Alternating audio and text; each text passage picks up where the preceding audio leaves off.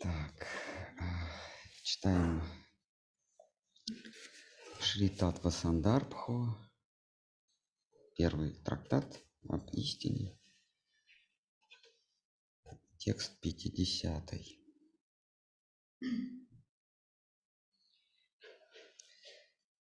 И по традиции, чтобы не утерять нить обсуждения, прочтем из прошлого. Из сказанного выше мы заключаем, рассказчик Шука и вдохновитель Яса испытали одинаковый опыт, одинакового свойства вдохновения. Человеку должно внимать послание Шримад в духе откровеннейшей Шуки, и никак иначе. Любые другие, любое другое толкование следует воспринимать как досужий домысел, досадное отклонение от правды.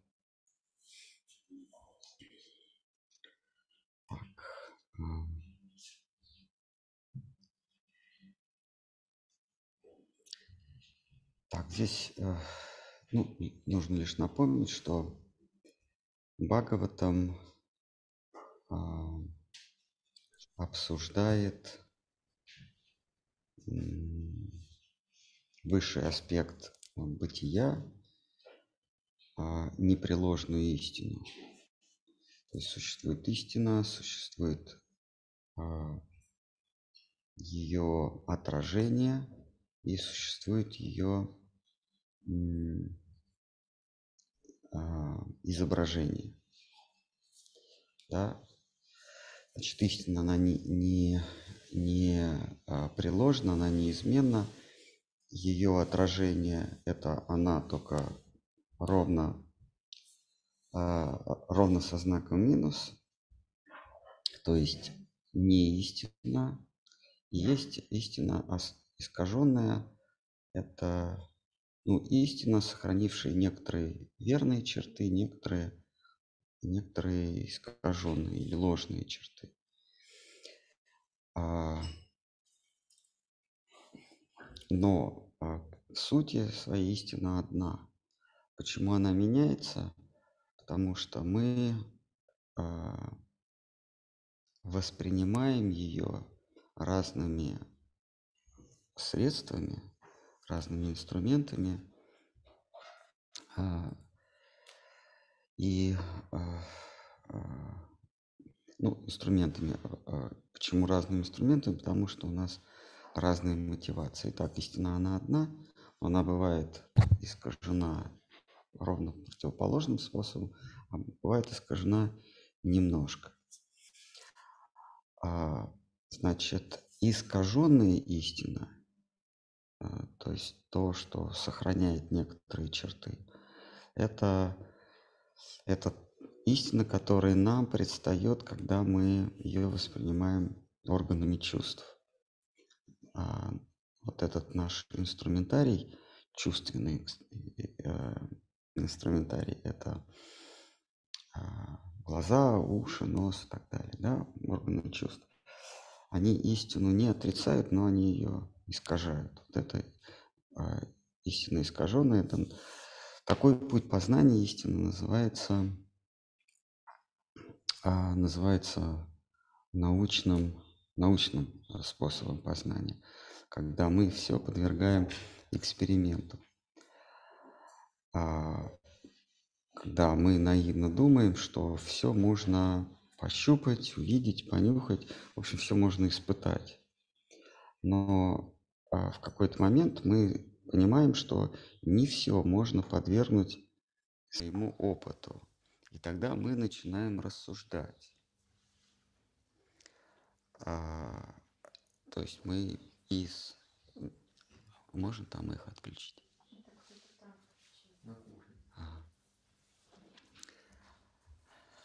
Это когда мы из, а, из научного способа познания э, заключаем, э, делаем вывод, что не все можно понюхать, пощупать, посмотреть, а что-то можно познавать рассудком. А,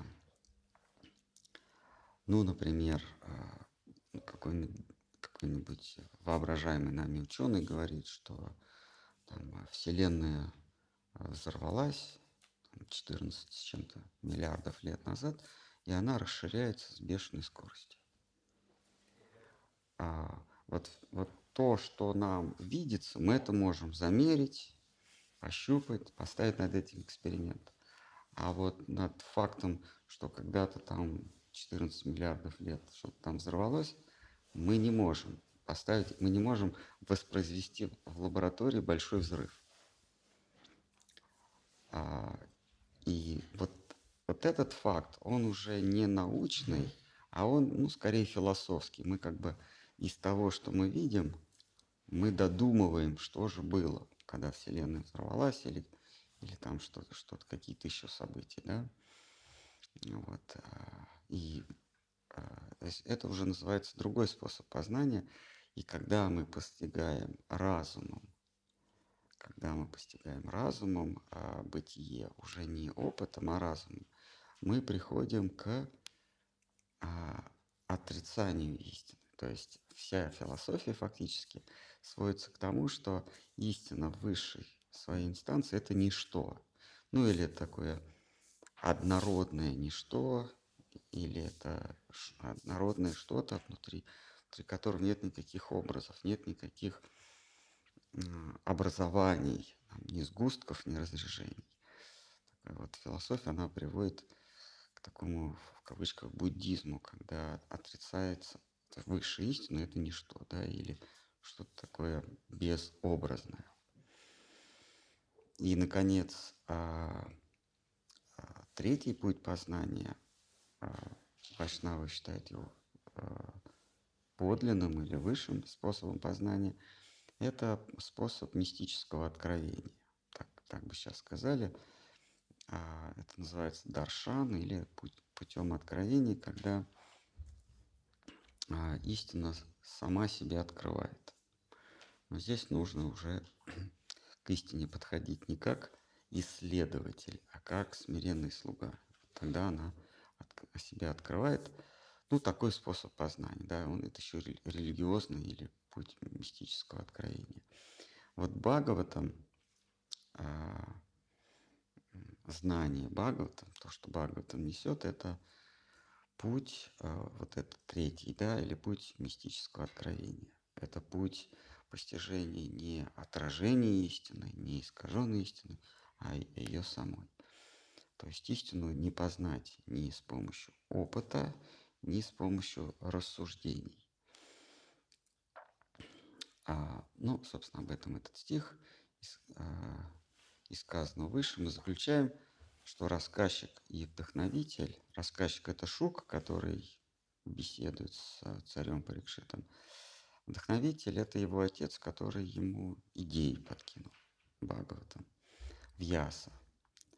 Испытали одинаковый опыт. Вот этот вот самый опыт, мистический опыт, он, оказывается, был для них одинаковый, поэтому они согласно говорят об, об истине, об одном и том же.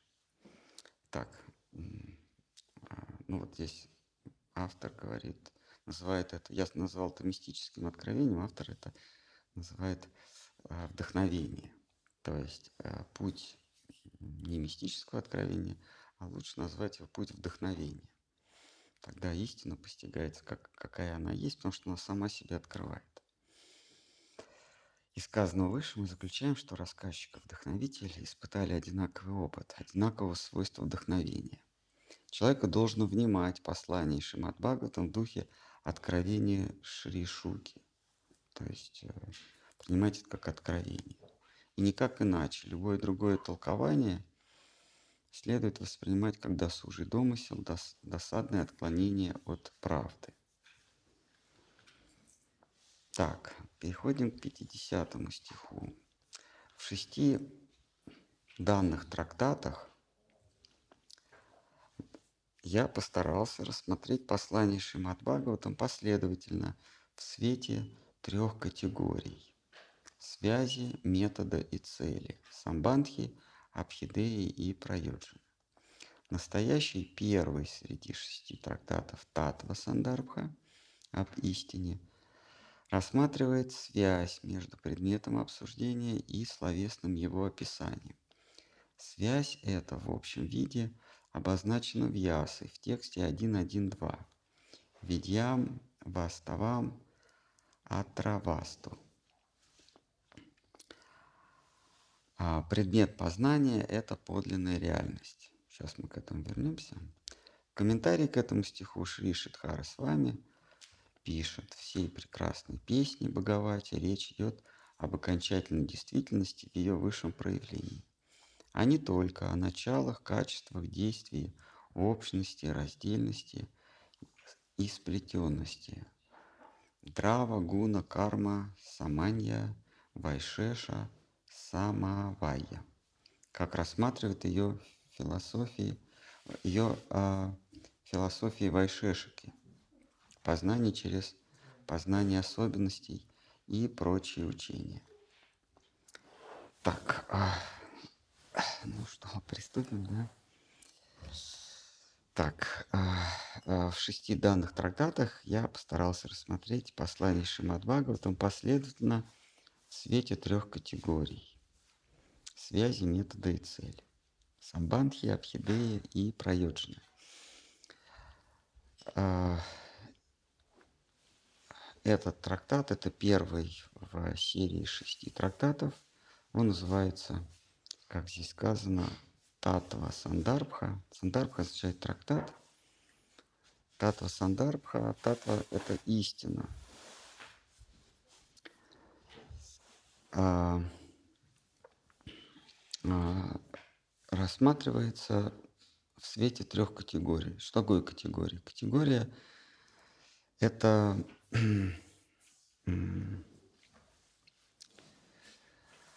а, это нечто, что объединяет, да? Что такое категория? Это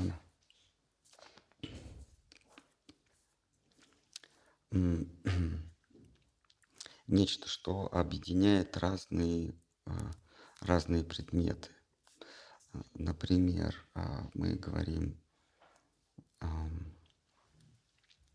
мы, допустим, мы говорим там, собака, свинья, лошадь.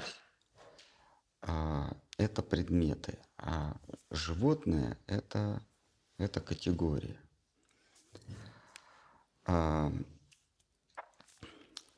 То есть, да, но, но саму категорию мы не, мы, э, саму категорию мы не можем показать. То есть это нечто, что э, объединяет, но вот это само нечто, мы не можем сказать, что же это такое. Мы говорим, э, там, собака, лошадь, свинья – это животные, но когда мы, мы спрашиваем себя, хорошо, а что такое животное? Мы этому не можем дать четкое определение. Точнее, мы не можем показать на это. То есть это нечто, что объединяет, но самому этому, на само это мы не можем показать. Мы можем показать собаку, можем показать лошадь, можем показать свинью, а вот объединяющих начало мы не можем показать, потому что вот оно объединяет, но само невидимое. Вот это, это называется категория.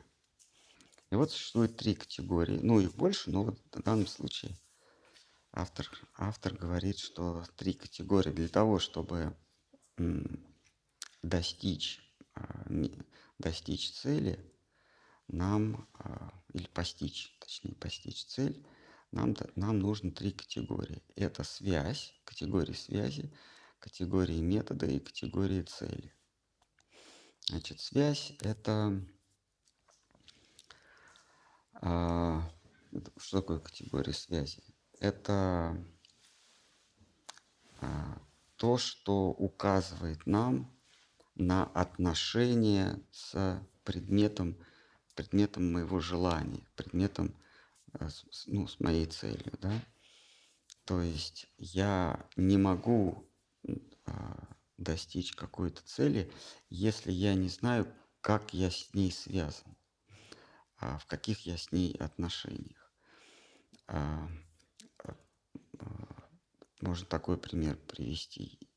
Я, чтобы мне добраться по навигатору из из моей точки до, до пункта назначения, мне недостаточно знать пункта назначения, и мне недостаточно знать средства передвижения.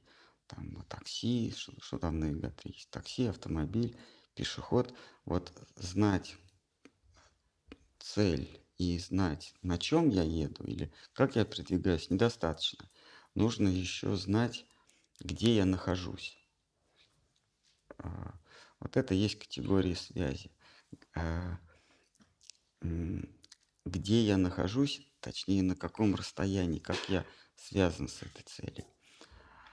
А, вот автор говорит о том, что в этих, а, значит, в этих шести трактатах он а, каждую цель или каждый предмет познания рассматривает с точки зрения, где я нахожусь по отношению к, к, к цели.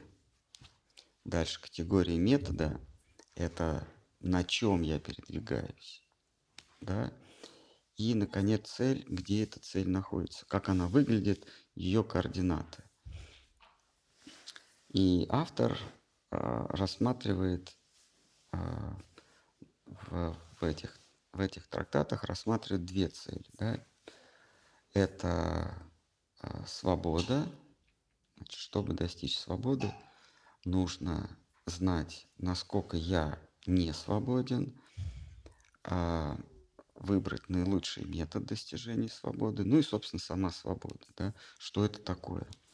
Это одна цель, э, и другая цель, автор ее рассматривает, а, ну, свободу он рассматривает как антипод второй цели. Вторая цель – это а, обретение бхакти или обретение преданности, преданности Всевышнему. Нужно знать, насколько, то есть где я нахожусь, а,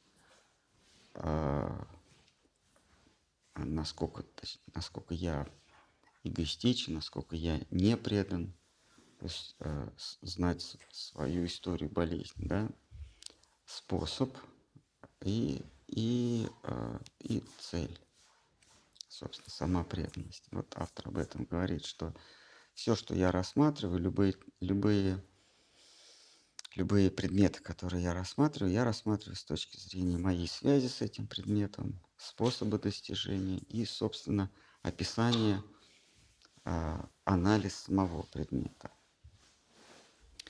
Настоящий первый среди шести трактатов Татва Сандарбха об истине рассматривает связь между предметом обсуждения и словесным его описанием. Значит, в Татва Сандарбхе рассматривается главный, главный предмет обсуждения – это татва, татва сандарбха, да? а, это истина. А, вот а, в этом трактате рассматривается, насколько я далек от истины, то ли, ну, или, или, или исследователь, насколько далек от истины, истины, какой способ постижения истины.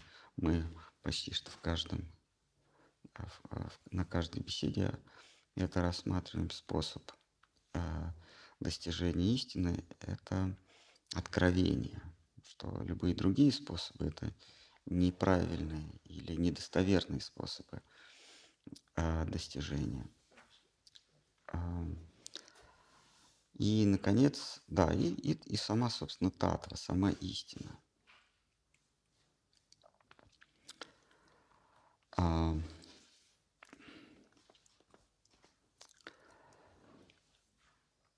а, так. А, связь эта в общем виде обозначена в Ясы в тексте 1.1.2 Шимат Бхагавата, ну, это прям самый первый текст а, почти что первый текст, сразу же после введения. А, Ведьям Ваставам Атра Васту. Это предмет, есть такая даже Васту Шастра, что-то вроде феншуя, только в ведической традиции. А, шастра или а, наука о предметах. Вот, значит, предмет познания – это подлинная реальность. Ну, мы э, до этого только что говорили немножко, что подлинная реальность а, это та, которая, которая незыблема, которая не, а, неизменна. А, часто приводится такой пример, что когда мы, когда мы берем какой-то предмет и начинаем его к себе приближать, то непосредственно что мы воспринимаем, это то, что предмет увеличивается. А, но мы при этом мы не говорим, что предмет увеличивается. то, что мы конкретно наблюдаем, это, это он просто увеличивается в размерах. Но мы при этом говорим, что он приближается. Вот это вот приближение предмета. Мы не говорим, что он увеличился, мы говорим, что он приблизился. Вот, а приближение предмета – это мой домысел. А то, что я непосредственно воспринимаю, он просто увеличивается. А я не говорю, он увеличивается, я говорю, он приблизился. А другими словами, нужно делать различие между то, тем, что я воспринимаю, и тем, что я мыслю. Вот я мыслю, что предмет приближается, а воспринимаю я, что он увеличивается. Или я беру какой-нибудь круг, блюдце какое-нибудь, я так вот поворачиваю, это блюдце становится не круглое, а овальное. Но я не говорю, что блюдце изменилось, что блюдце из круглого превратилось в овальное. Я просто говорю, что я поменял угол зрения. Вот непосредственно я воспринимаю, как оно из круглого превратилось в овальное. Но домыслом или, или помыслом я говорю, что оно просто поменялось. То есть, здесь автор говорит, что с подлинной реальностью у нас нет связи. Всякое, всякий раз, когда мы пытаемся установить а, связь с реальностью, мы начинаем домысливать. Да, вот мы домысливаем, что блюдце повернулось, хотя на самом деле оно действительно стало овальным. Но если если а, основываться на непосредственном опыте, то блюдце из круглого стало овальное. Но я домысливаю. Другими словами, а, истину с помощью чувств а, невозможно воспринять, потому что между мной и истиной стоит не, нечто, некий аппарат, который не, не дает мне непосредственно эту истину воспринимать. Вот. И в первом стихе э, Ясдева говорит, что предмет познания, татва, то есть истина, она, это подлинная реальность. Но у нас нет с ней непосредственной связи, потому что мы начинаем домысливать, перемысливать. И а, в комментарии к Шимат Бхагаватам Шидхара с вами, не, не Шидхар Махараш, наш Шидхар Махараш, а Шидхара с вами средневековый а, комментатор, средневековый богослов, философ, он говорит, что вот комментарий к этому стиху. Предмет познания есть подлинная реальность. И Шидхара с вами пишет, что в этой книге, а, в Шримад Бхагаватам, речь идет о той действительности, которая не подвержена, не подвержена изменению. То есть подлинная действительность такова, что под каким бы ракурсом мы на нее не посмотрели, она не перестает существовать. Но в случае с блюдцем, вот у нас блюдце круглое. Мы начинаем его вращать, и оно становится овальным. И в этот момент круглое блюдце перестает быть. Вот в нашем, в нашем, в нашем мире круглое блюдце исчезло, то есть перестало существовать, а, уничтожилось. Но вместо него появилось овальное, вот некий овальный предмет – Или когда мы приближаем предмет, был маленький предмет, мы приблизили, он стал большой, а маленький исчез.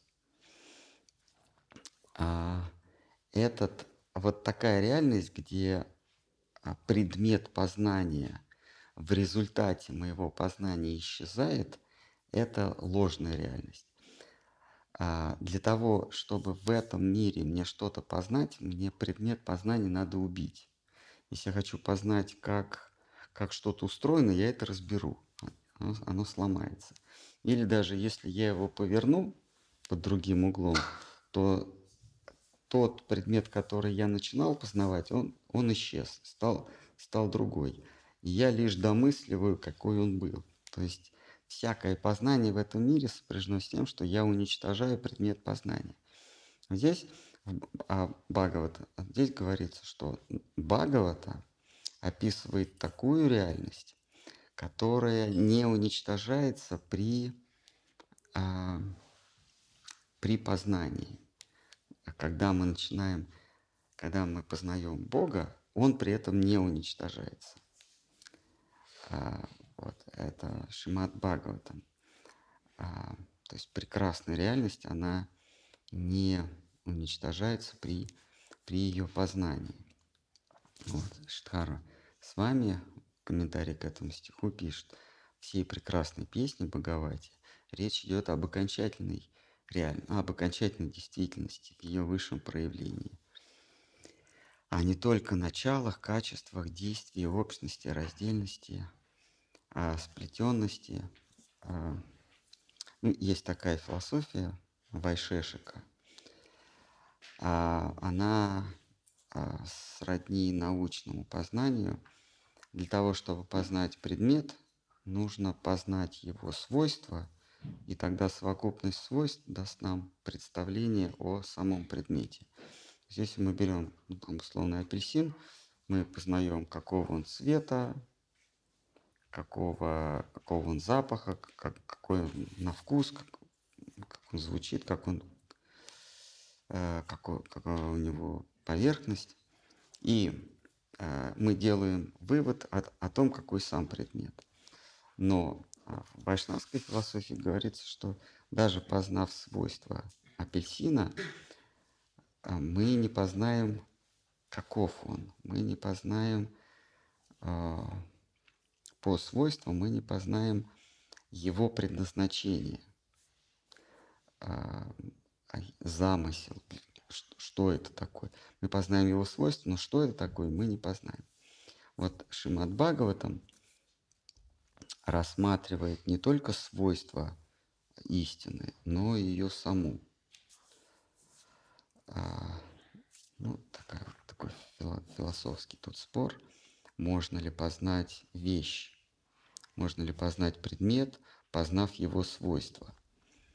А вот Вайшешика, ну или научное познание, говорит, что да, можно. А, а Вьяса утверждает, что это невозможно, потому что а, подлинная реальность, она может существовать без своих свойств.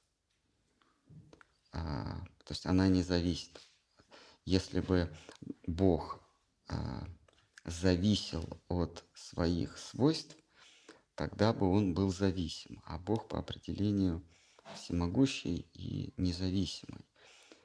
А, то есть, познав свойства Бога, мы не познаем Его. А, вот так, таков, а, таков посыл этого стиха.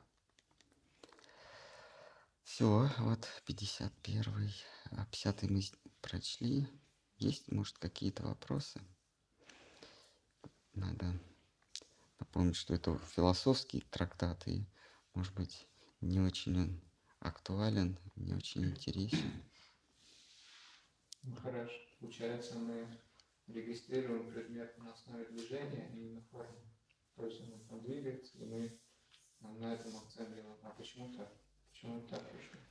А у нас такой а, познавательный аппарат, чувства наши, они, они не позволяют а, предмет, они, они рассматривают предмет познания а, И, и когда мы познаем предмет, мы, мы его меняем.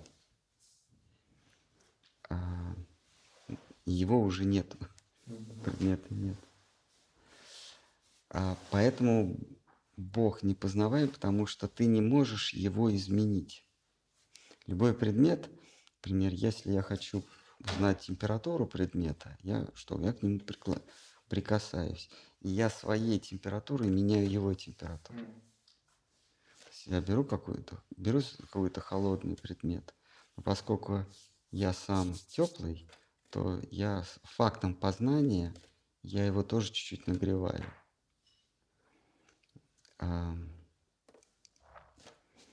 Точно так же, если я на что-то смотрю, оно выгорает, выцветает.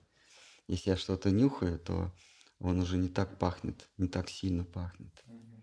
А, если я что-то слышу, а, если какой-то звук отражается, то, а, то я порчу его. Это сам, если я слышу какой-то динамик, то работа этого динамика ухудшает свойства самого динамика. Со временем он, динамики дубеют, например. Ну, или, например, я хочу услышать, как как э, звучит предмет. Так? И я уже там что-то испортил. Следующий, может быть, это не так заметно, но в следующий раз, когда я стукну, это, этот звук будет другой, потому что я сколько-то атомов или что-то там я, я испортил. Любое познание, оно а, уничтожает, ну или портит предмет. Пусть в микроскопической дозе, но все равно портит. А с Богом так не получится. Ты не можешь его э, исследовать. А, поэтому нужен другой метод. А, нужен такой метод, который его не портит. А это единственный метод откровения, когда он сам себя демонстрирует. Другой подход нужен. Вот. Поэтому вот мы и говорим, что есть три способа познания. Первый способ познания – это вот чувствами. Чувствами мы портим предметы, и Бога мы никогда не познаем, потому что его же нельзя испортить. А есть разумом. А разум говорит, а его вообще нет. Вот как мы вчера кино смотрели, посыл этого фильма, что его вообще нет. Вот, то есть истина бывает, ну или Бог бывает а, а, если мы познаем его разумом, то мы приходим к выводу, что его нет. Если мы познаем чувствами, то мы его портим, то есть не его. Вот, остается познавать его душой. Угу. Есть еще какие-то вопросы? Давайте. Может, с прошлого раза какие-то? Ну, сейчас спрашиваю, как отличить подлинное мистическое откровение от нейролингвистического программирования, вмешательства извне, когда нейронные связи сплетают рассуждения иллюзорные? Вот, понимаете, это как, э, как вот в случае с этим блюдцем. Мы поворачиваем, вот, а причем мы почему-то уверены, что блюдце круглое. Вот. С чего мы вдруг взяли, что не овал – это истинный образ, а, а круглое блюдце. Это настоящий, а овал это искаженный. Вот. А, ну, в любом случае, мы начинаем домысливать всегда, когда мы а, что-то исследуем, мы это, мы это изменили, мы это уничтожили, а дальше мы начинаем домысливать. Ну, допустим, мы хотим узнать, что там в лягушке находится. Мы берем ее, разрезаем, она умерла. Но мы потом говорим, мы теперь знаем, как, что такое лягушка. Но ее уже нет. Ну, можно сказать, ну есть другая, ну, так, а может быть в другой лягушке что-то по-другому устроено. Чтобы, чтобы выяснить, как устроено, устроены все лягушки, надо их всех разрезать, но тогда их ни одной не останется. А, то есть ты познал и убил. А, вот в случае с вопросом, а, как там нейронные связи, откуда вы знаете, что есть нейронные связи? Вот это домысливание, то, то же самое с блюдцем. Я повернул а, я вижу, как, как а, э, круглое превратилось в овал. Но я все равно себе говорю, что на самом деле блюдце круглое, хотя я вижу уже овальное, но я говорю, блюдце круглое. Я уже домысливаю. То же самое происходит домысливание. А, а мы, мы с вами являемся свидетелями сценок. Один человек говорит, а другой человек начинает ему подчиняться. А тут, и тут, э, а тут происходит домысливание. А, у него есть какие-то нейроны в мозгу. Но мы не видели эти нейроны. А, что это такое? Нам кто-то про них рассказал, и мы, и мы приняли это на веру. То есть человек, задающий вопрос про нейролингвистическое программирование, принял на веру, что нейролингвистическое программирование существует. Понимаете? Он же не видит, как нейроны между собой связываются. Но он, но он говорит про то, что там есть нейроны. Откуда он это взял? А ему кто-то об этом сказал. То есть его уже запрограммировали. А, то, что мы, э, то, что мы наблюдаем непосредственно, это перелив цвета, запаха, звуков. Это то, что в нашем непосредственном опыте. Все остальное нейролингвистическое или еще какое-то, это все домыслы какие-то. Там а, материя устроена из, из молекул, молекулы из нейтронов, не, Э, электронов. Это все нам кто-то рассказал, и мы это принимаем на веру. А что в нашем непосредственном опыте, это просто перелив цвета. Даже если вы подошли к микроскопу, нач- начали смотреть, это все равно перелив цвета какого-то в нашем непосредственном опыте. Вот, поэтому, поэтому как отличить нейролингвистическое программирование от а, откровения истины, сам по себе, само по себе явление не, нейролингвистическое программирование, это уже нейролингвистическое программирование. Тебя кто-то запрограммировал, и ты начинаешь верить в это самое программирование. Это раз. Второе, а, мистическое откровение или вообще откровение, это а, или таинственное, да, внеопытное откровение. Это вещь а, самоочевидная.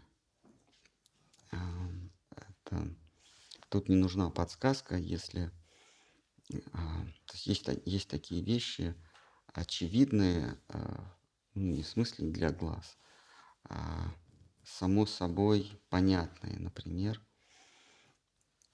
когда, когда человек хочет есть. Он не спрашивает, а хочу ли я есть или не хочу.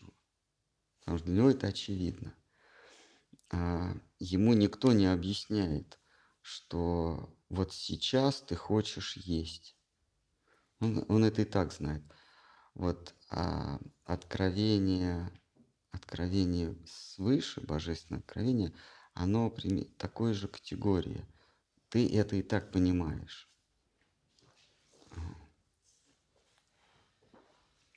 Вот. То есть мы не спрашиваем, а вот я есть хочу или, или, или спать. Это же очевидно.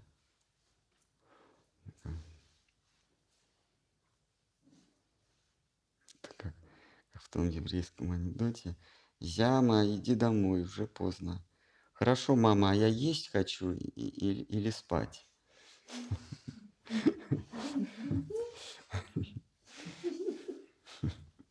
Ну да.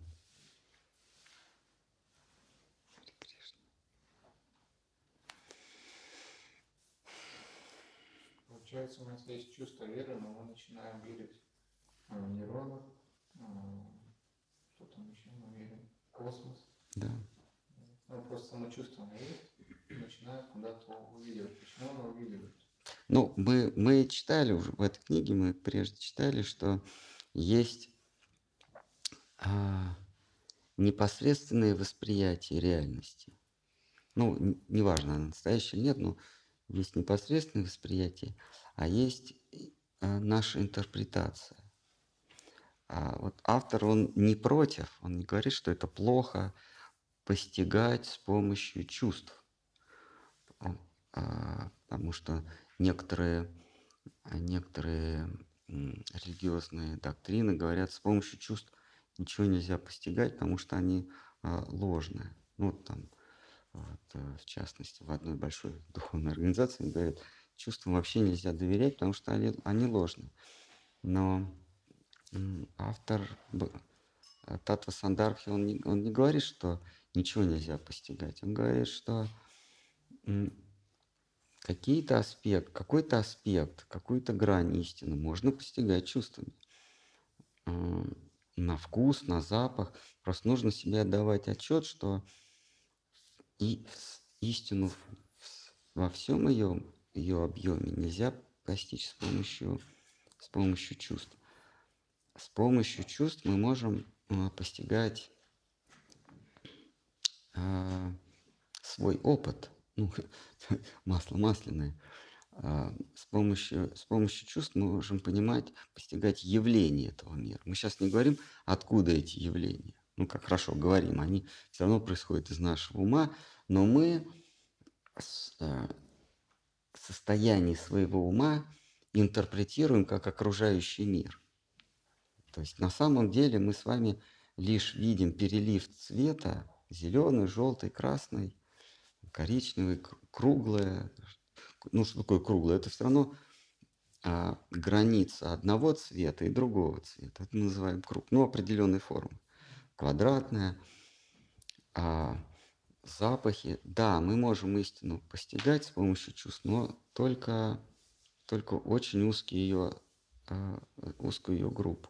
И, и Парикшит в, в, в Бхагаватам говорит, а у нас же нет других способов, средств познания, кроме чувств. Шукадев ему говорит, а, да, с помощью чувств, пожалуйста, ты можешь постигать, а, только ты должен понимать, что ты будешь постигать не всю истину. И а, с помощью чувств максимум, чего ты можешь постичь, это то, что а, чувства не дают тебе представления о подлинной реальности. Чувства тебе дают представление о цвете, запахе, о, о- о звуках, но не нужно из этого строить образ реальности. А, то есть чувства нам, по сути дела, подсказывают, что а, то, что они воспринимают, это иллюзия. Вот. Но мы, а, испытывая, э, мы, мы, переживая какой-то опыт, мы из этого опыта делаем, мы делаем умозаключение. А вот, например, я вижу э, квадратик оранжевого цвета, я говорю, это шкафчик. Вот я додумываю. То, то есть а, вот автор здесь говорит, есть а, реальность непосредственного опыта, это только цвета, запахи, да, а дальше есть конструирование у меня в уме на основе цвета и запаха, запаха реальности. Я начинаю объяснять, что это такое. Вот. А, вот это не нужно смешивать. Вот тот мир, которым мы себя окружили, это домысливание или мысленное сконструирование моего опыта. На основе а, опыта я лишь обоняю, прикасаюсь и, и вижу перелив цвета. Но какой я делаю вывод из этого? Здесь уже ложный вывод, что есть пространство. Понимаете, я только вижу разные цвета, но я, но я делаю вывод, что существует пространство. Более того, сменам опыта, вот я, допустим, синий, зеленый, там красный, да, это, это смена опыта. И я делаю вывод, что существует время. Все, я оказался в ловушке пространства времени. Следом я уже забываю, что пространство и время – это следствие моего опыта. Я, я что говорю? Я говорю, что существует какое-то универсальное пространство, независимо от меня, само по себе. И существует время. То есть время, оно, оно само по себе, оно где-то какие-то такие универсальные вселенские часы. Они тикают себе, тикают, тикают. Я к этому не имею никакого отношения. Я забываю о том, что время – это просто смена моего опыта. Я себя отделяю, говорю, в мир существует сам по себе, это какое-то пространство. Например, я вот сейчас руками развожу, я говорю, вот я по воздуху развожу руками. На самом деле я просто ощущаю, я что-то ощущаю.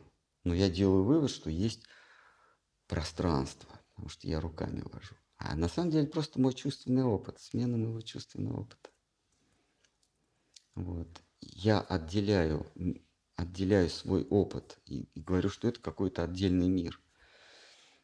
И что существует независимое время, независимое само по себе, да, то есть вот, вот если я умру, перестану, перестану существовать, я делаю вывод, что время дальше будет идти, будут, будут какие-то события происходить.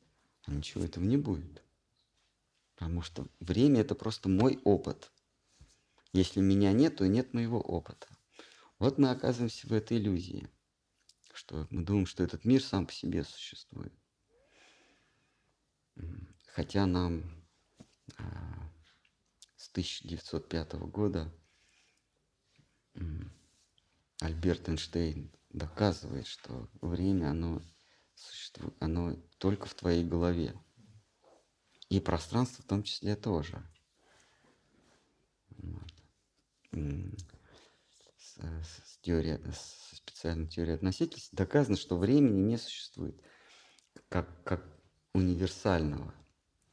Время только существует для конкретного наблюдателя. У вас время, у меня время, у нее время, у него время – то есть время это просто личный опыт кого-то.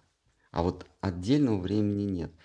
А если нет отдельного универсального времени, то и нет никакой отдельной универсальной, универсального мира. То есть э, э, вне меня времени не существует.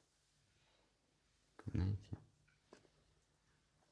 А как тогда личное время каждого сталкивается друг с другом? Друг с другом? То есть как связь происходит? Оно никак не... Мы просто коммуницируем словами. Мы говорим...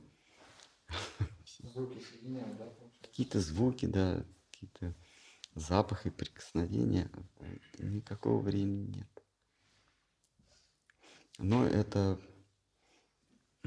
первый, первый вывод, э, первый постулат специальной теории относительности что время замедляется.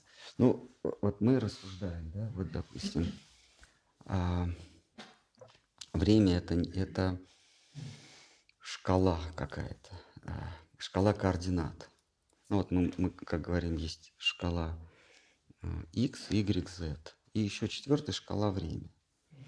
Другими словами, есть шкала пространства, а есть шкала времени. Вот если, если вот я сяду или поставлю какой-то предмет, он не, не будет двигаться вообще. Но по шкале времени он все равно будет. Он сам по себе двигаться не будет, в кавычках сам по себе, да? Он будет просто лежать, но по шкале времени он будет, ну, допустим, время, шкала времени вверх идет. Вот он себе лежит и, и э, движется по шкале времени. Мы этого не видим, но он по шкале времени движется. А потом мы кладем соседний предмет, а он уже начинает двигаться, ну, скажем, в сторону. Да, вот он начинает двигаться в сторону. Получается, что этот движется так по шкале времени, а этот движется в пространстве и еще во времени. То есть он где-то вот так движется. Понятно, да, о чем я говорю? Вот. А потом им надо соединиться. Этот продолжает дальше двигаться, а тот начинает к нему приближаться. Вот они соединились, вот они, как вы говорите, мы вместе с вами встретились снова. То есть я сижу на месте, вы ушли в другую комнату, потом вернулись. Я а, а, траекторию какую проделал? по шкале времени, просто вверх. А вы по шкале времени и пространства проделали вот такую траекторию. Но как мы соединились-то? Получилось, что по шкале э, пространства времени вы смотрите, какую. А я вот такую э, линию провел. А как мы соединились-то? А, ну, вы же снова вернулись, значит, мы как-то соединились. А, это означает, что вы проделали в пространстве большую, больший путь, а мы встретились. И, следовательно, по шкале времени вы проделали меньший путь, чтобы компенсировать. Если вы в пространстве больше прошли, значит, в, по шкале времени вы прошли меньше. Значит, время для вас было медленнее. Другими словами, если вы, ну это в специальной теории относительности Эйнштейна, если мы берем двух близнецов, один остался на Земле, а другой куда-то улетел в космос, потом вернулся, то когда они встретились, ну, вернулся на Землю, когда они встретились, тот, который улетел, он будет намного моложе, да, эффект двух близнецов, чем тот, который сидел на Земле. Почему? Потому что по шкале пространства он длинный путь проделал, а по шкале времени короткий чтобы компенсировать. Поэтому он и моложе. Он вернулся юношей, а тот, кто сидел на земле, он стал уже стариком. Ну, выглядит так э, чисто умозрительно, да, какие-то рассуждения. Ну, но ставят эксперимент, запускают, запускают э, самолет, он летит с большой скоростью, значит, э, потом приземляется, и, и, и, его, и его часы действительно замедлились по-настоящему замедлились. Ну, там это электронные часы, по какой там на какую-то там одна трехсот миллионная, что-то такое, но все равно казалось, что тот, кто движется, он, а, для него время замедляется, физически замедляется время. Все замедляется для него. Вот. Это, это, конечно, чистая теория, но для нас какой-то практический смысл имеет, что время существует... Да, для него время длилось как, на, как нормально. Он, он ничего такого не заметил. У него ни пищеварение не заметил, все нормально. Никакие биологические процессы. А это лишь говорит о том, что у каждого свое, даже не, не то, что человека, а у каждого наблюдателя свое время. Нету, нет вот этой вот вселенной, звезды какие-то. Есть только мой опыт. Но мы начинаем это домысливать. Мы начинаем строить себе, строить себе всевозможные, конструируем Вселенную, в которой есть время, есть пространство. На самом деле мы сидим в коконе и только, э, и только пользуемся личным опытом.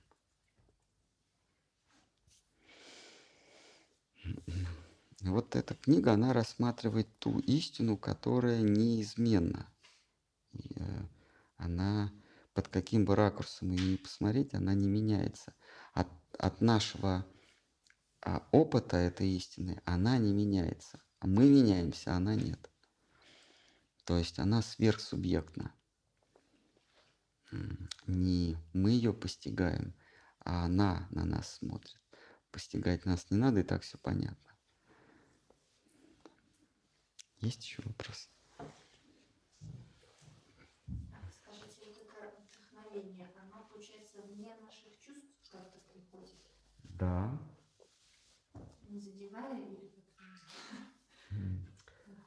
а, ну, те, кто его испытал, они говорят изнутри. То есть до чувств даже не доходит. А, изнутри. Вдохновение, оно откуда-то изнутри не могут объяснить, но это не извне. Там какие-нибудь э, поэты, музыканты, э, они же не ушами слышат музыку или стихи, а что-то там где-то внутри. Вот это, поэтому называется мистический, таинственный опыт. Непонятно, откуда он приходит, но, это то, но они говорят, это точно вдохновение. Есть еще вопросы в интернете?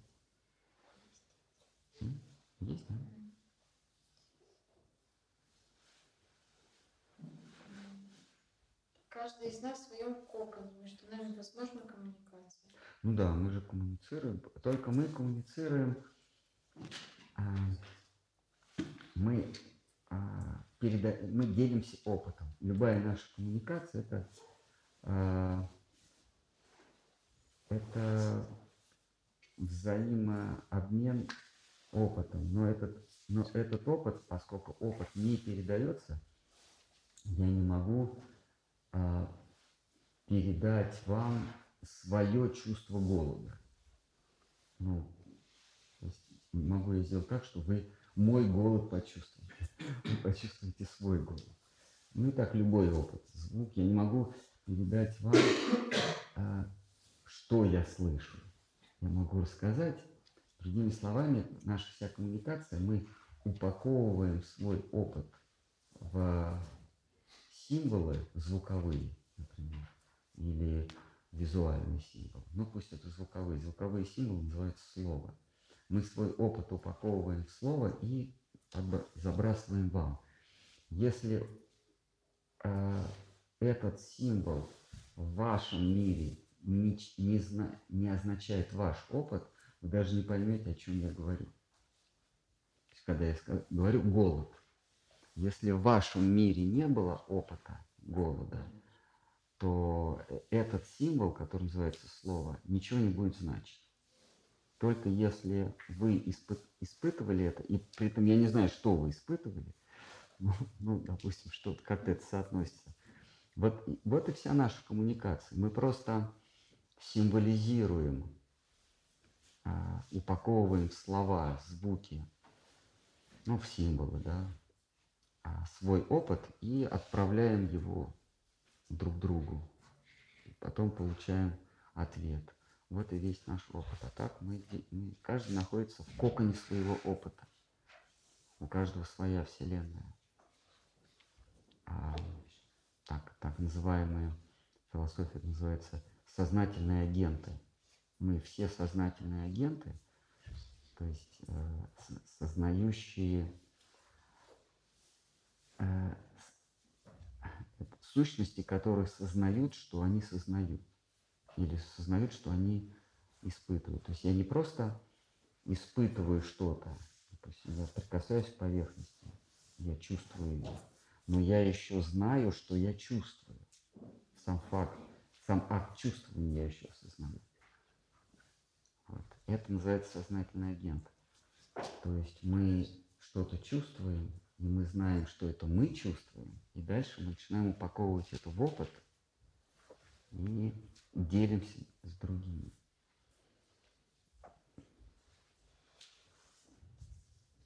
И вот в этом стихе мы читаем, автор говорит, что я попытался установить связь или определить связь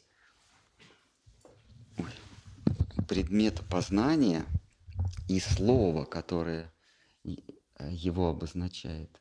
Это тоже нетривиальный вопрос, нетривиальная философская проблема.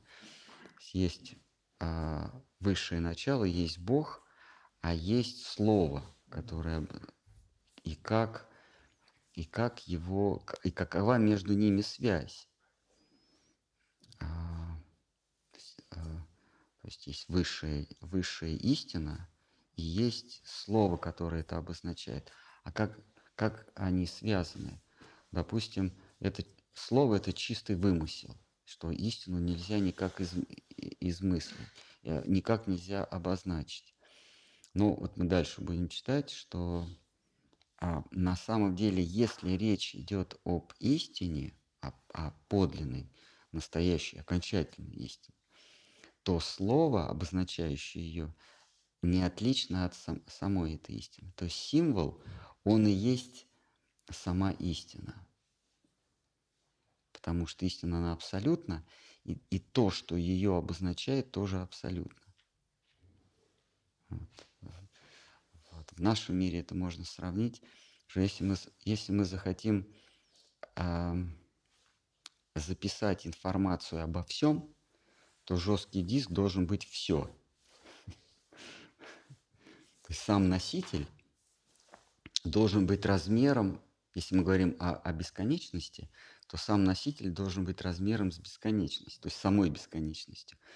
Вот символ Бога и есть сам Он, потому что Он же бесконечен. Вот это есть самбандха, то, что автор говорит, я... Самбандха означает связь. Какова связь между обозначенным и, и предметом обозначения? И вот автор утверждает, что Шримад Бхагаватам – это есть обозначение Бога. То есть, когда мы внемлем Шримад Бхагаватам, мы, э, мы внемлем самому Богу. То есть Шримад Бхагаватам не обозначает Бога, а это есть Он. Только явившийся к нам вот в этих звуках, ну, в этих символах. Ну, такова мысль автора. Есть еще вопрос? Что-то сегодня не клеится у нас. Да? Есть еще вопросы на YouTube. Поклоны, Махарадж. Если познание Бога не меняет его, то почему знание о нем искажается при передаче другим? Значит ли это, что чистое откровение – это строго индивидуальное познание?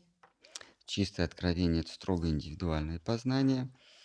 Господь являет себя отдельной частицей сознания, то есть отдельной своей частички. То есть Господь – это,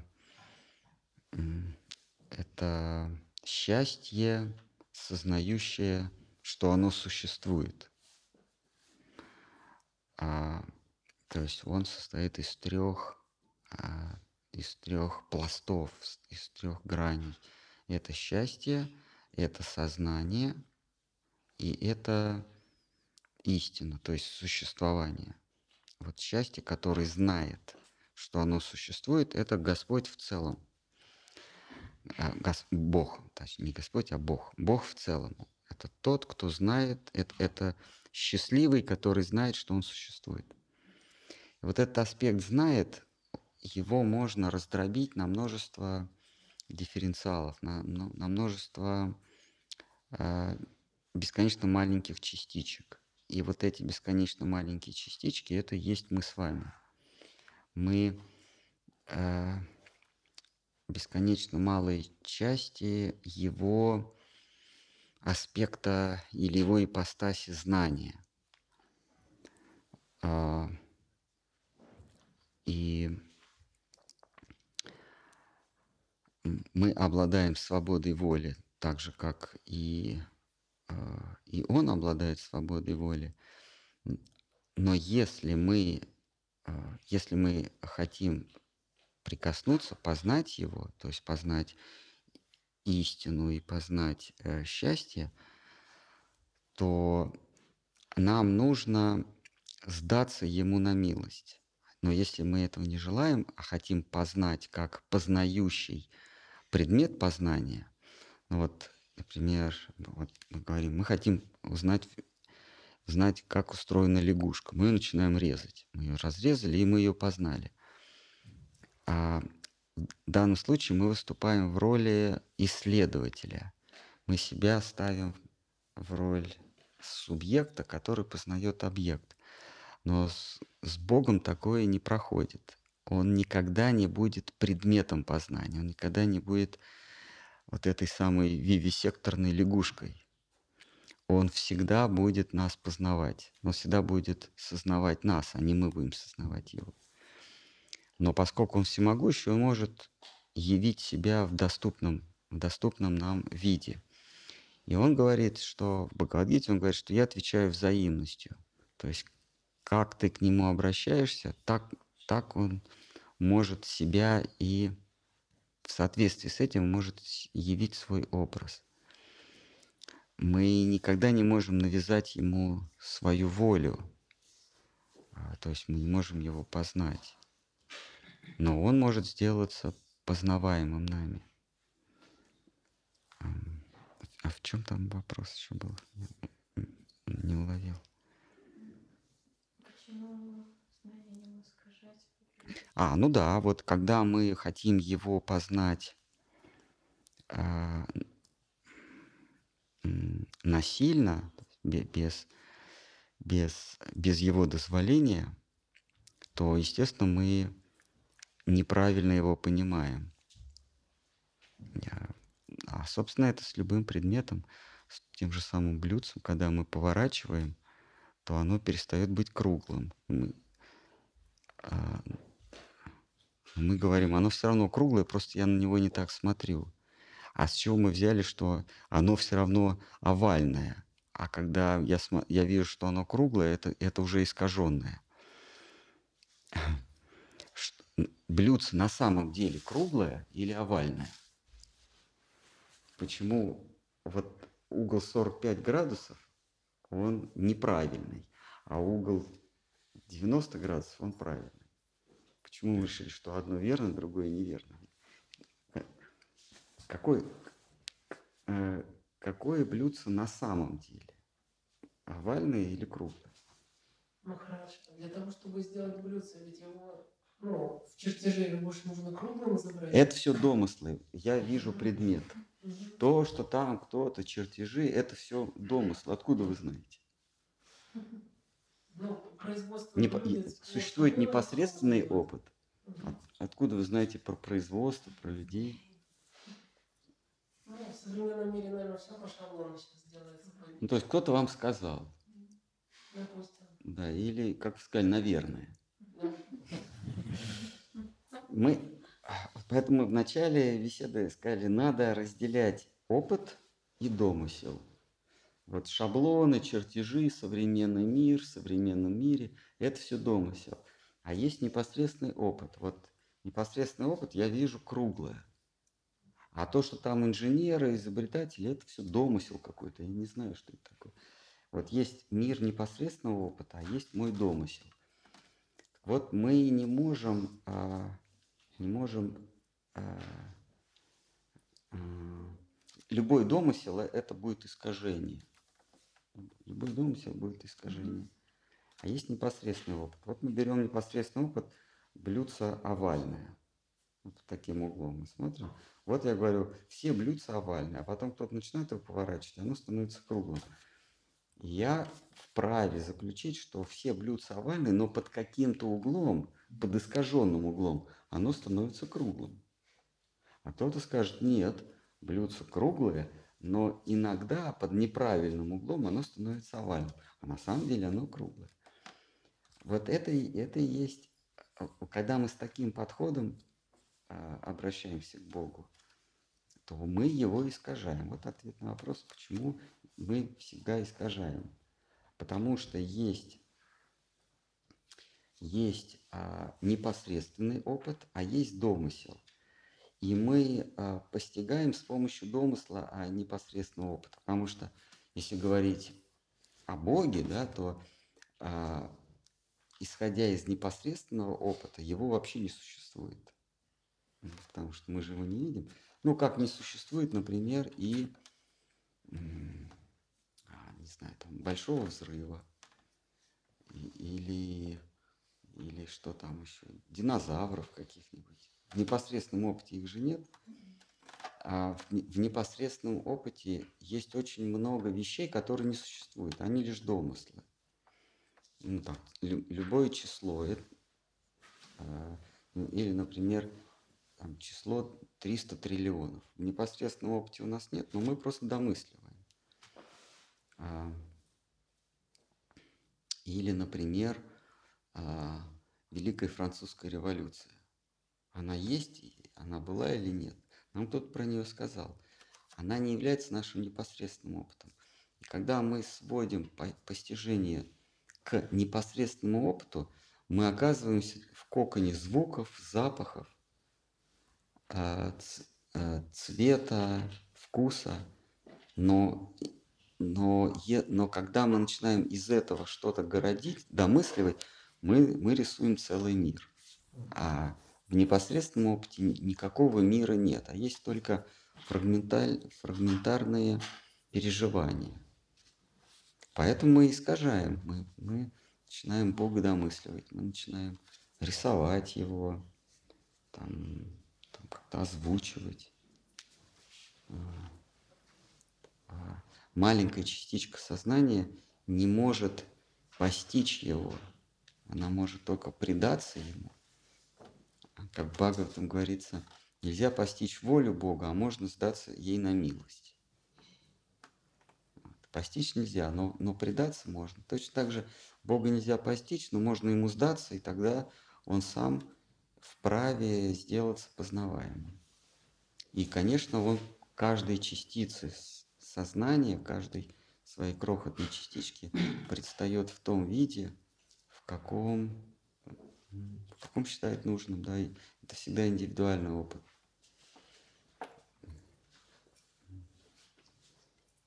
Переж... Как, как любой опыт, это всегда индивидуальный опыт Бога. Конечно, есть вопросы еще. Же человек еще спрашивает, есть ли у откровения градация? Да, есть градация. Так же, как есть а, градации преданности истине, есть и градация откровения. И опыт Бхагаватам состоит, собственно, из опыта разных, а, разных фигур, раз, разных персонажей, а, из опыта, божественного опыта их. И одним он прилетает на крылах царя птицы Горуды в четырех, в, в, в, в облике о четырех руках. Другим не сходит в виде там такой лекарь Данвантари, который принес сосуд бессмертия. Кому-то в образе исполинской черепахи, исполинской рыбы, кому-то в образе голоса, кому-то через запах. Всем по-разному. Ну, все это, да, он является, но это был он. Угу.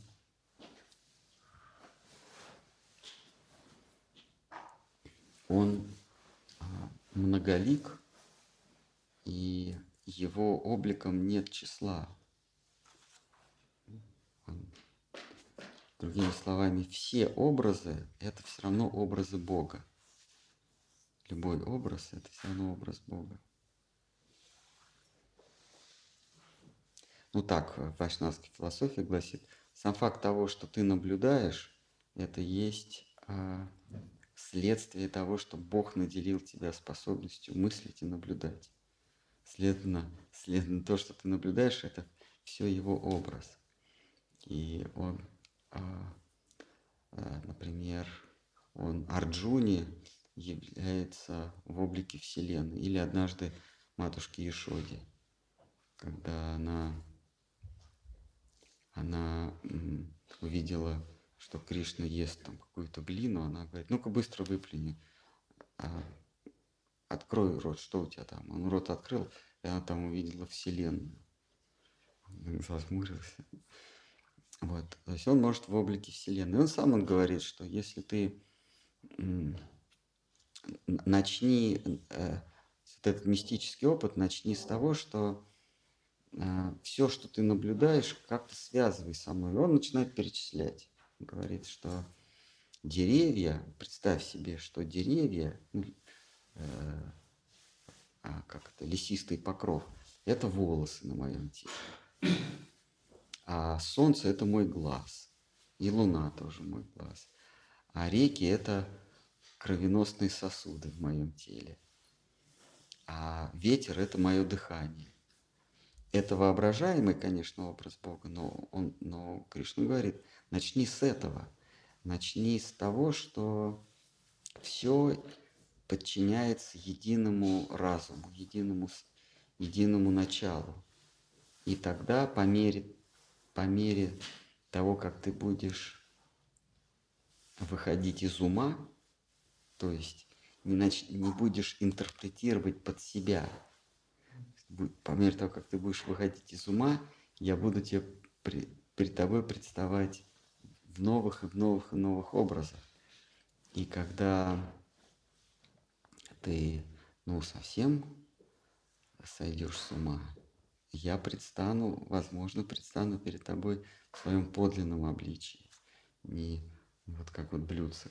Какое на самом деле овальное или круглое? Или плоское, если еще повернуть? Какое оно? А, но, можно сказать, а у него вообще нет никакого образа. Нет, у него есть образ. У этого блюдца есть подлинный образ. Но все, что мы наблюдаем, оно относительное. А какой у него подлинный, настоящий образ?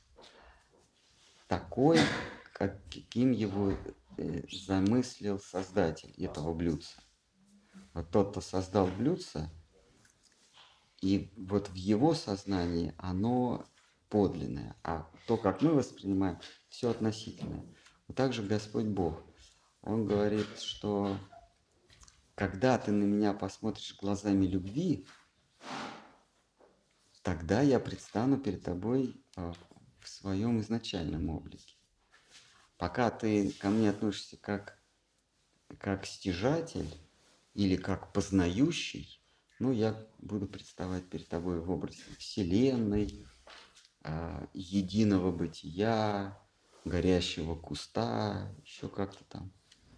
А, а вот когда ты, ну, если ты на меня смотришь глазами страха, я перед тобой предстану в таком обличии, глазами обожания, а, благоговения в другом обличии. Но если вдруг ты на меня посмотришь умиленными глазами, глазами любви, я перед тобой предстану в подлинном виде. Это ключ к познанию вот этого самого блюдца. Чтобы узнать, какое оно на самом деле, нужно его полюбить. И тогда мы узнаем, какое оно круглое, продолговатое, плоское или еще какое.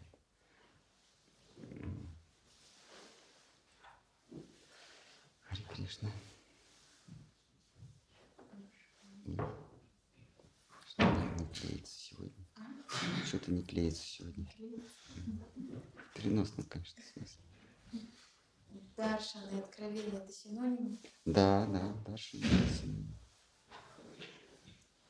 Поэтому э, философия, то, что мы называем философией в ведической традиции, э, это называется даршан. Э, называется даршан. Есть э, э, философы, а есть мыслители. В греческой традиции тоже философия – это любовь к мудрости. Фило – это любовь. Софа – это мудрость или истина. А вот Вьясадева, он а, из всего ведического массива, из всех рассуждений, он выбирает, а, выбрал только то, что стало то, только, только даршин, то есть только то, что открылось мыслителю в результате любви к истине. Это, это, это он называет даршин. Только то, что открылось, а не то, к чему мыслитель пришел путем размышления. Вот, поэтому существует шесть великих или там а, шесть э, даршинов э, шесть философий, шесть даршинов Индии.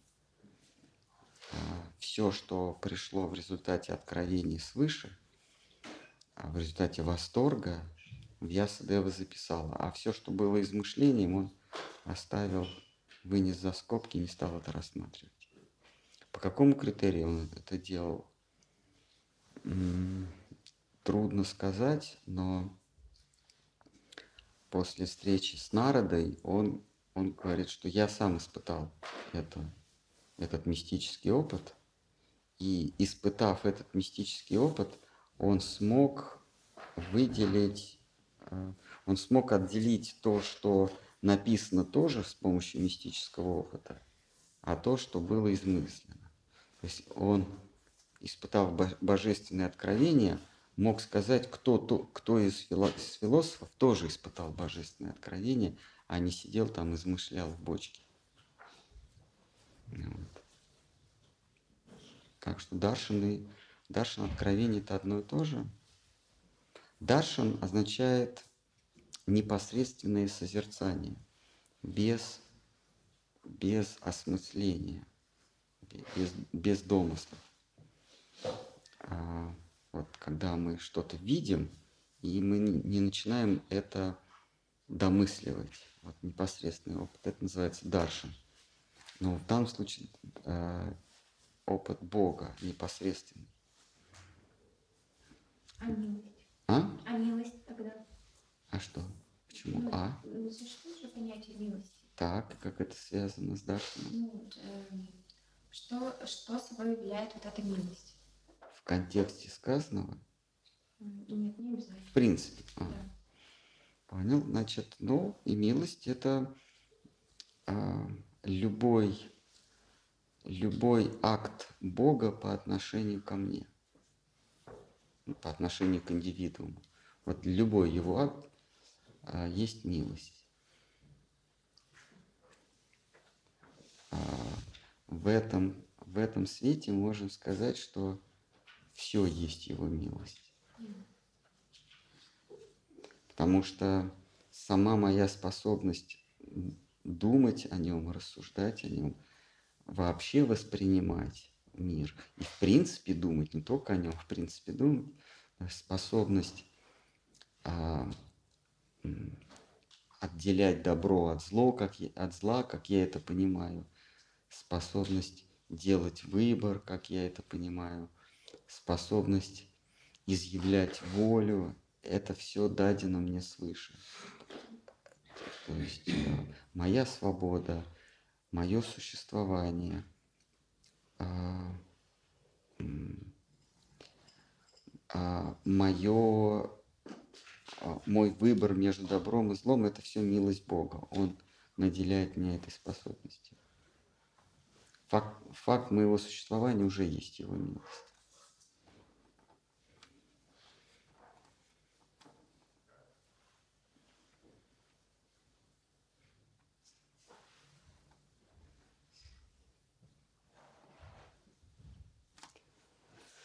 Ну что, ну, что у нас сегодня? Что-то не клеится, да. Мы говорили на полтора часа. Вот так. А ВОЗ ныне там, в переносном смысле. Ну, в прошлый раз еще спрашивали, Да, давай. насколько важно ношение конхимала. Это очень важно. Конхималой мы показываем принадлежность к определенной традиции, к определенной религии. Мгм. Конхималой, конхимала это как ошейник у собаки. Мы миру, миру показываем, что мы не беспризорные собаки мордой вниз. А мы все-таки хозяйские. Кому-то принадлежим. Так временно выбежали погулять. Временно от хозяина э, убежали, но ошейник оставили. Это напоминает. Ну, как бы и другим, и себе напоминаем, что мы все-таки не беспризорные, а хозяйские. Это важно. Я надеюсь, что это не личный вопрос.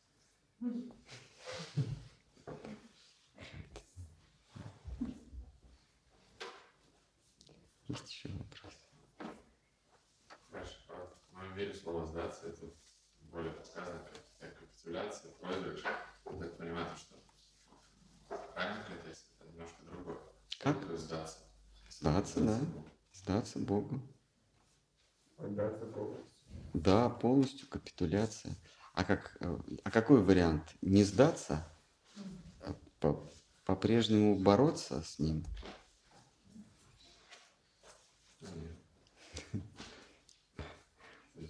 Проиграть полностью, делать все, что хочешь. Ну, а да, отдаться ему, ну, отдаться его воле. Просто мы сокращаем вообще сдаться его воле. Но это же не означает, то, что перестать действовать вообще и сидеть. Ну вот, я сдался тебе, теперь делай, что хочешь. ну, сдаться его воле, значит, э, подчиняться его голосу, его внутреннему. Если мы способны слышать его голос, то сдаться его голосу. Пусть ему изнутри говорит, остановись, не иди туда. Ты Нет, я не сдаюсь. Я иду прямо под, под шагающий экскаватор. Я никогда не сдаюсь. А, Сдаться, ну, просто в этом мире это звучит как как-то унизительно сдаться кому-то. Мы же герои, мы не сдаемся никогда. Но в отношении с Богом именно э, положение раба, раба, раба Всевышнего, сдаться ему на волю. Но вайшнавы говорят, нет ничего более упоительного, чем, чем сдаться на волю Господина. Но для героя это звучит как-то унизительно, как-то я ему... Кто он такой, Бог какой-то, что я ему сейчас сдаваться буду. А, Если мне что-то понадобится, я, конечно, к нему обращусь, там помолюсь, попощусь, когда надо, съезжу куда надо, там поклоны, упаду перед камнем, денежку брошу. Это пожалуйста. А так, чтобы сдаться, а, только с определенной целью. Вот у меня есть желание поступить. Я могу камню, камню поклониться. А так, что это я буду? Кто он такой вообще? Тоже мне назвался Богом. Мы сами все здесь.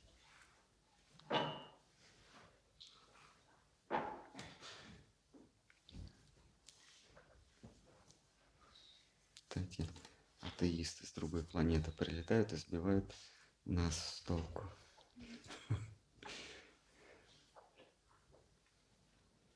А, Будоражат, мутят народ. Как там его звали? Тиртха, что-то там. Вот этот толстенький.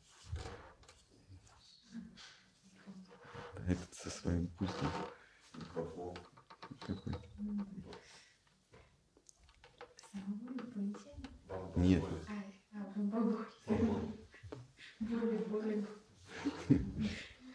Инопланетянин стал, стал козни строить.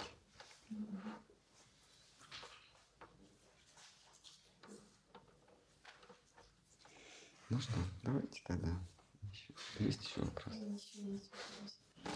Часто ли говорят прозревшие, или они отрекаются от объяснений?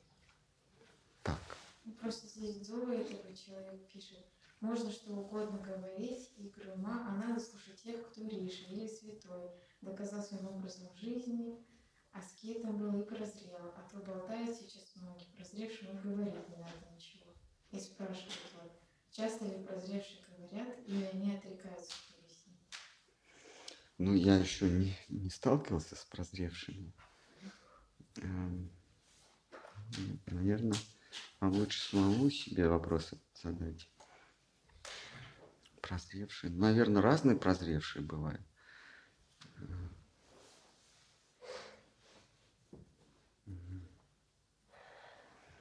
О том, что они прозрели, мы узнаем из их слов, значит, они говорят.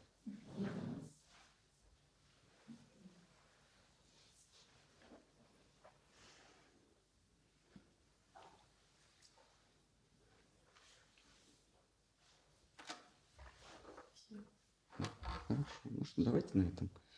Что сегодня никак не, не А можно клин. еще вопрос? Да, пожалуйста. Вот любовь как ключ к познанию а, Бога, да, подлинного. Это тоже чувство? Да, это тоже переживание. Но это переживание берется не, не мы его производим, как безжизненное не может произвести жизнь, мертвая материя не может стать живой. Также сознание, а мы есть с вами частица сознания, а, ну вот как материя не может стать сознанием, материя, она не может начать думать. А сознание, оно вечно, оно не, не происходит извне сознания. Но само сознание не может породить любовь тоже. Э, Как мертвая материя не может породить живую материю, так же сознание не может породить любовь. А так же, как а, жизнь передается другой жизни, живое порождает живое, так, так же а, любовь касается нас. Откуда-то не возьмись, она касается, и в нас, он- в нас она рождается от другого а, носителя любви. То есть мы никакими действиями, никакими ни умственными, ни физическими действиями не можем сгенерировать любовь. А любовь, она касается нас. В этом смысле любовь – это ну, как переживание, но это наше переживание а, любви, которая нас коснулась. То есть любовь – это какая-то отдельная сущность, какая-то запредельная, трансцендентная сущность. И в этом смысле она личность. Любовь – это личность. А, И она может нас с собой познакомить, а может разнакомить. Вот. А почему она касается? Мы сейчас говорим о божественной любви. Почему она касается? А, а, Потому что мы можем создать впечатление, что она нам нужна. Мы хотим с ней познакомиться. И путь преданности как раз и состоит в том, чтобы сделать впечатление мира любви красоты, что мы тоже хотим вступить туда, тоже хотим стать кандидатами в мир любви и красоты. Мы просто создаем впечатление внешним видом, тулуси, какими-то знаками на лбу, какими-то словами, поведением, а, какими-то обетами, правилами, а, посещениями святых мест, общением. Мы, в общем, хотим создать впечатление, и у кого-то это выстреливает, кто-то действительно обретает прему, божественную любовь, у кого-то нет. Тут нужно правильное впечатление создать, это как на работу устроиться нужно. Хорошее впечатление создать.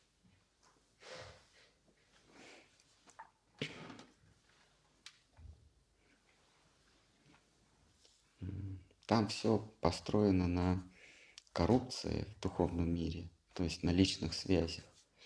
Хоть ты мудрый, аскетичный, знаешь Писание, а, праведник, делаешь только добро, но у тебя нет личных связей, это бесполезно. Это как в крупную организацию какую-нибудь поступить, какую-нибудь нефтехимическую крупную.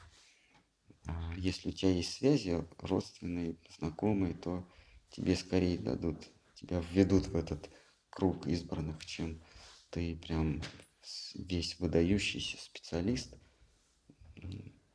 Э, Понимаете, личным связям непотизм, то есть э, кумовство там процветает. А Личным связям отдается предпочтение. Поэтому в духовном мире, вообще на духовном пути важно не что ты знаешь, а кого ты знаешь. Вот важно. Поэтому, поэтому актуальной становится сад, садхусанга, это общение, общение с теми, кто входит туда, в тот мир. А, Вот. Но на этом рынке есть много подделок. Любой просветленный, прозревший говорит, что я вас могу туда провести, только вот небольшой бакшиш и все. Ну или большой, там как получится. А, ходи в таких-то одеждах, делай это. а, И та высшая цивилизация, она заберет тебя. Как там пять этих у саентологов, что там у них? 5 миллиардов световых лет? Не, не слышали? 14. М? 5 или 14. 14? А что надо делать? Кого? Нет, саентологи. Понятно. Про саентологов никто не слышал. Слышали, но не знаем. Ну ладно. Ну, в общем, кто во что гораст. Вот, э, но это все равно э, наличие жуликов э, не отменяет принципа. А Не что ты знаешь, а кого ты знаешь.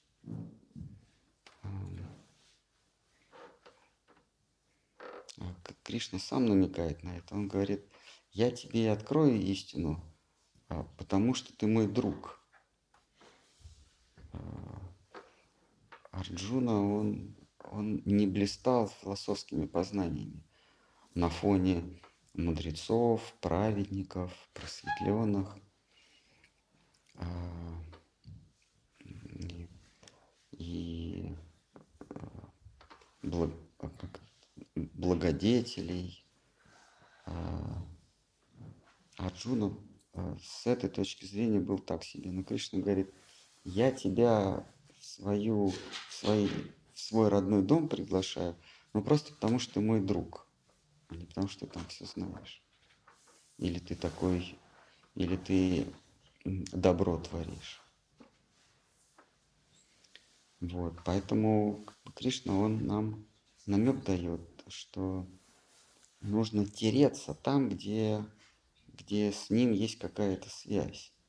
Вот если каким-то образом э, войти в доверие Арджуне, что-то такое сделать, то Арджун уже словечко замолвит.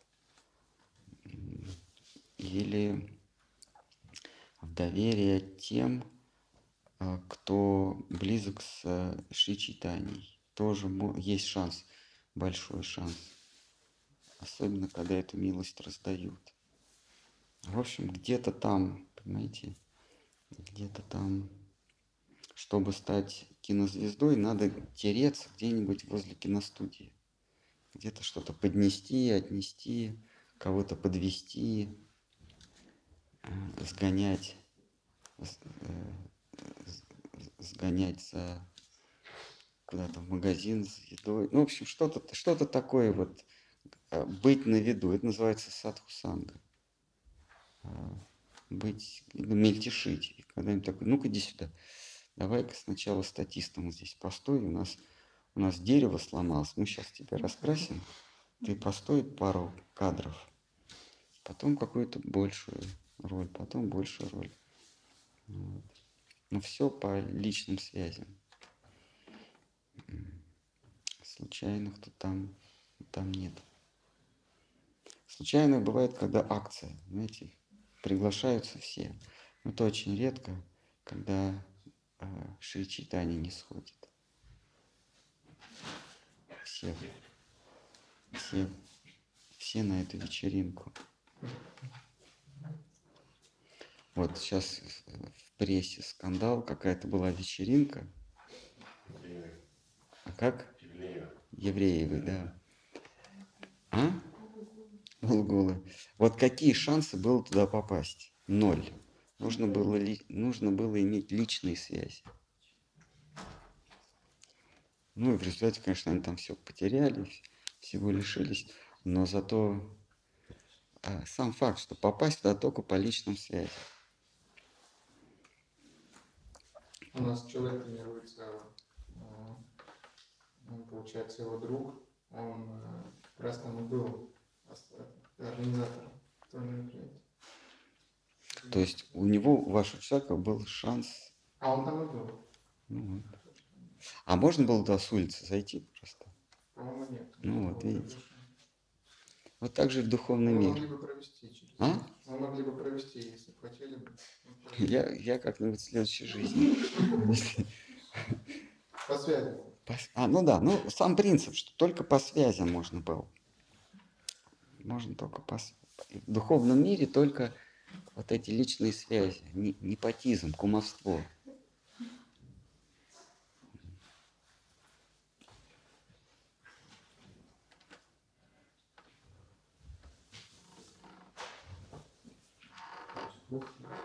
Ну что, все тогда на сегодня? Давайте, давайте на этом. Бриданку. Mm-hmm.